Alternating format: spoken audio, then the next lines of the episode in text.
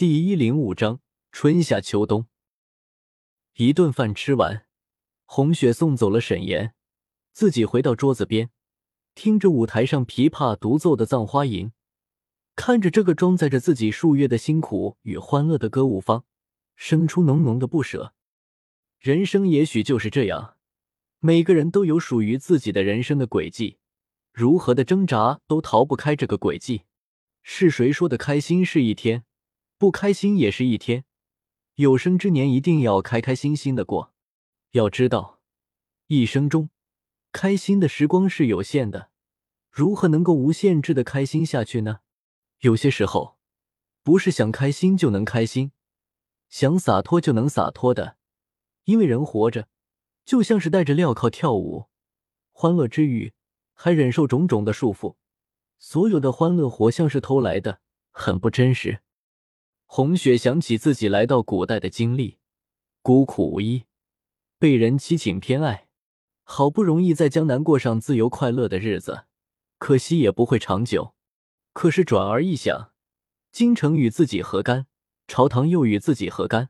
皇帝自己要和德妃生孩子，这所有的麻烦都是他自己找来的，他活该。他沈红雪又在这里担忧个什么？还真是庸人自扰。于是，一口气喝干面前酒杯的酒，然后离开大厅，径直上楼休息去了。接下来的时光里，红雪很是珍惜这样快乐的生活。从前自顾着自己享乐，与歌舞坊的姑娘们来往甚少。如今他一有空便和姑娘们一处聊天。歌舞坊的姑娘中间有四个拔尖的舞者，个个都身段优美，面容脱俗，堪称雪梨坊的台柱。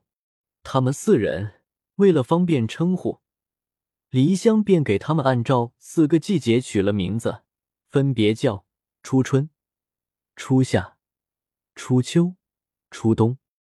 初春是个性子温和的女子，平常说话不多，可是笑容最是甜美，微微一笑，仿佛传风拂面，让人看在眼里，暖在心里。初夏最是活跃。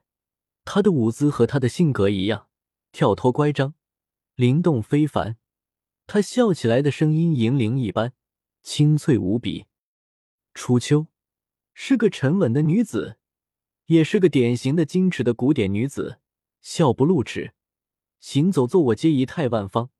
比起闺阁里的大家闺秀，还要守规矩。当初正是看中了雪梨坊的男子物境的刀山火海的规矩，才前来投奔的。初冬，则和他的的名字一样，是个冷美人了。平日子板着脸，不苟言笑，可是舞台上的功夫最好，任何高难度的动作，他一看便会。正是有了这四个台柱，雪梨方才越办越红火。按照红雪的构想，今年年底的时候，歌舞方便要开始改革了，因为一直走歌舞这条路线，客人时间长了就腻了。需要不断的推陈出新，而红雪下一步的计划就是话剧，也就是歌舞里面掺进去剧情，变成多幕剧的形式，每一天上演一段，一个故事起码也能演个把月了，还能维持稳定的客源。夏天渐渐过去，秋天渐渐来临了，歌舞坊的姑娘们也渐渐的穿上了厚衣服。这一天，红雪在歌舞坊里教姑娘们化妆。由于是白天，歌舞坊关门，姑娘们起床后便各自练习起来。由于红雪是坊主，小丫头和年纪小的姑娘们都是有点敬畏她的。只有初春、初夏、初秋、初冬四个女子常和她聊天。一则因为红雪珍惜眼前的时光，刻意想和她们亲近；二则这些姑娘确实佩服红雪，尤其是她的那套化妆的手法。画出来的妆容着实好看。初夏今年十五岁，最是天真烂漫的年纪。他一边摆弄着桌上的各色胭脂，一边问红雪：“雪坊主，沈大人都好几天没来了呢，为什么每次他来，你都躲着不见他呢？”我觉得沈大人挺好的，年纪轻轻的就当了大官，还长得这么好看。红雪没好气的白了他一眼。原来小妮子动了春心，那可怎么办好呢？沈公子可是吃不消刀山火海的。初夏一听便羞红了脸。雪房主说什么呢？人家沈公子第一次来就为了方主你过了那刀山火海，你还在这里取笑我，不理你了。说着转身逃开了，只是脸上却红了一大片。初夏走了，初春微笑着缓缓的说：“初夏妹妹不懂事，不过我猜啊，雪芳主肯定喜欢的另有其人，那个人一定比沈大人还要好，所以雪芳主才不把沈大人放在眼里。”红雪听了初春的话，想了一下，说：“初春好像也没有把沈大人放在眼里，难不成初春心里也另有其人了？”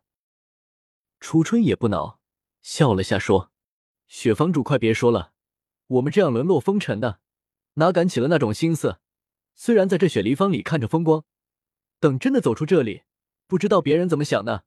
我呀，情愿一辈子都不嫁，就在这歌舞坊里终老算了。”红雪刮了一下初春的鼻子，说：“春丫头要是不想嫁人了，那可是要让好多男人的心都碎掉啊。”这时，黎香走了过来，对红雪说：“沈大人来了，就在厅里坐着呢。”红雪直接说：“就说我忙着，没有空。”自从夏末的一天与沈岩一起去郊游回来，红雪便再也不见他了。原本想着沈岩娶了妻了，应该会淡了对自己的心思，可是这个心思不但没有淡，还见长。墨儿说的对，就是不能给了他希望才好。黎香有些为难，外面的那位一直坐着，不见到人就不走，里面的这位又是一副打死都不出去的样子，好生为难啊！没办法，只得一跺脚，走到楼下大厅里，好言相劝沈岩：“沈大人。”雪姑娘这会正忙着，你看，要不改天再来？沈岩抬头朝楼上红雪的房间看了一眼，然后说：“既然如此，就不为难黎妈妈了。帮我把这封信交给雪儿，我这就告辞了。”说完，把一个信封放在桌上，起身走出了大厅。那次郊游的事情是这样的：夏末的一天，沈岩见天气清爽。便约了红雪一起郊游。红雪那天玩得很开心。郊外空旷的草地上，凉风习习，仿佛又回到了忘忧山庄那段无忧无虑的岁月。他止不住掏出腰间的白绫跳起舞来，那舞姿，那笑声，深深的迷住了沈岩。他想着，自从他来到江南以来，红雪一直都对他很和气，以为红雪对自己有的感觉。便色令智昏的上前搂住红雪，一阵狂吻，红雪吓坏了，推开他后便一路狂奔的回了雪梨坊。之后沈岩如何求见，他都闭门不见。